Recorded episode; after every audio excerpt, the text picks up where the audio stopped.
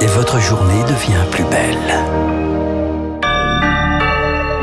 Bon réveil, bonne journée, soyez les bienvenus sur Radio Classique jeudi 20 mai, 6h30.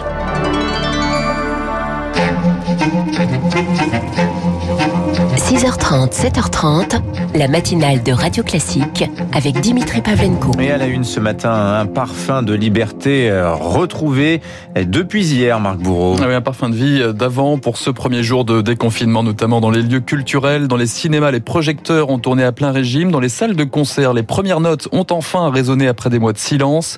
Au théâtre des Champs-Élysées à Paris, c'était plutôt les grandes voix, le retour du récital pour la soprano Preti Yende et le ténor Benjamin Bernheim. Victoire Fort était là pour la levée de rideau. Bienvenue C'est comme une vieille amie qu'on ne saurait oublier. Quel plaisir Ça fait plus d'un an, le Théâtre des Champs, euh, peut-être même deux ans. J'aime écouter la musique avec quelqu'un. Quand il y a le silence après une note et que les gens n'applaudissent pas immédiatement. Alors certes, l'expérience n'est pas encore totale. Alors le bar est fermé paraît-il, alors on est un peu déçus, mais bon, bah bon on attendra le mois de juin pour boire une petite coupe de champ. Mais l'excitation est là. On a l'impression de renaître. Sur scène, Pretty Yende frissonne à l'évocation de cette ambiance indescriptible du spectacle. C'est la magie d'être ensemble, au même endroit et au même moment. Un moment de grâce qui naît entre moi et ce public chéri. C'est une connexion extraordinaire qu'aucun concert virtuel ne peut recréer. Retrouver le regard du public, la chaleur d'un plateau, les applaudissements et une certaine endurance. Benjamin Bernheim, ténor. On n'est plus du tout habitué à chanter devant un public. C'est le retour un peu à la vie réelle, au rythme réel qui est fatigant. Je crois qu'on va tous devoir faire attention à comment on va gérer tout ça parce que effectivement c'est un rythme qu'on a oublié. Et pour les organisateurs autres gymnastiques, interroger les emplois du temps de chacun pour essayer d'ajouter un maximum de représentation et atténuer quelque peu la contrainte de la jauge.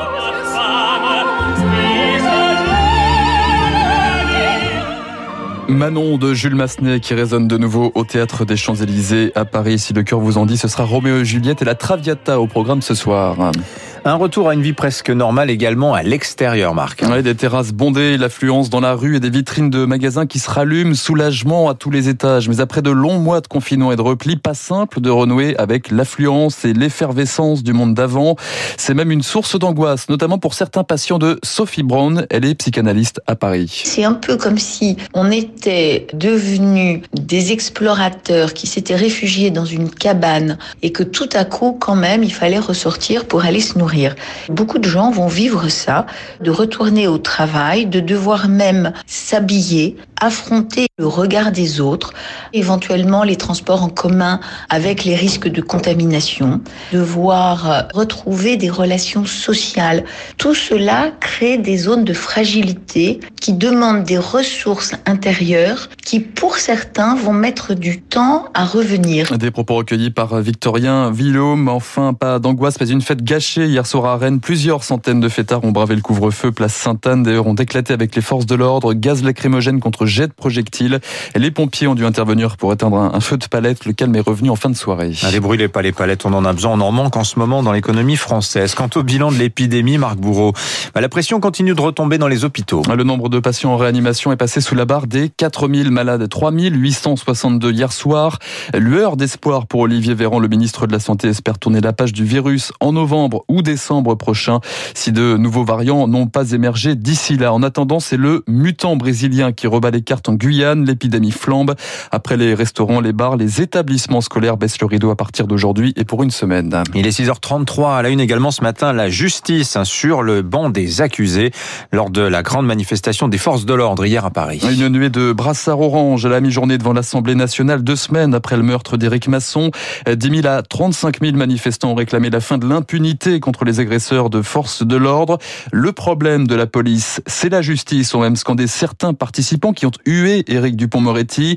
N'opposons pas la justice et la police, leur a répondu au même moment le garde des Sceaux au Palais Bourbon. L'ancienne présidente du syndicat de la magistrature, Evelyne Sirmarin, ne dit pas mieux.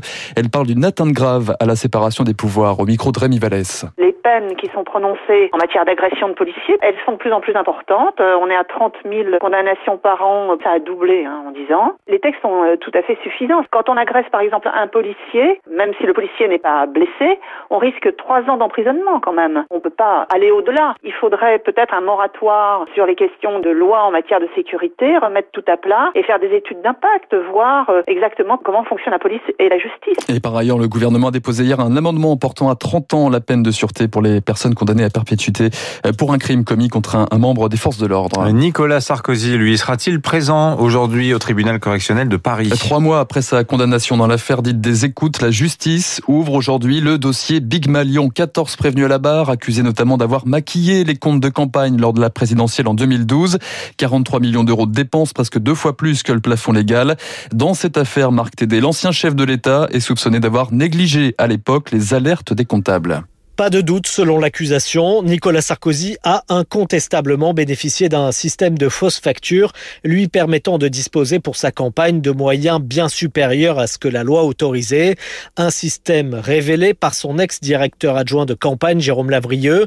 Mais pour autant, l'ancien chef de l'État était-il l'instigateur de ce système? Y a-t-il participé? L'enquête n'a pas permis de le démontrer. L'ordonnance de renvoi signée par le juge d'instruction Serge Tourner estime néanmoins que l'ex-président était bien informé de ces dépassements puisqu'alerté à deux reprises par des experts comptables.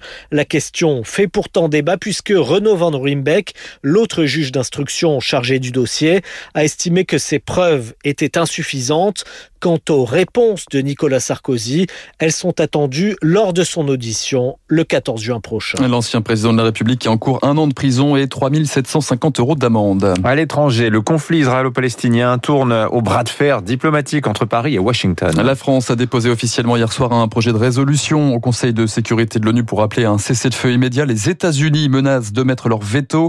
Hier, pourtant, Joe Biden a appelé le Premier ministre israélien à une désescalade immédiate dans le conflit qui a fait près de 240 morts en une semaine. Par ailleurs, la préfecture de police de Paris interdit les défilés pro-palestiniens le week-end prochain dans la capitale. Après les incidents de samedi dernier, les rassemblements...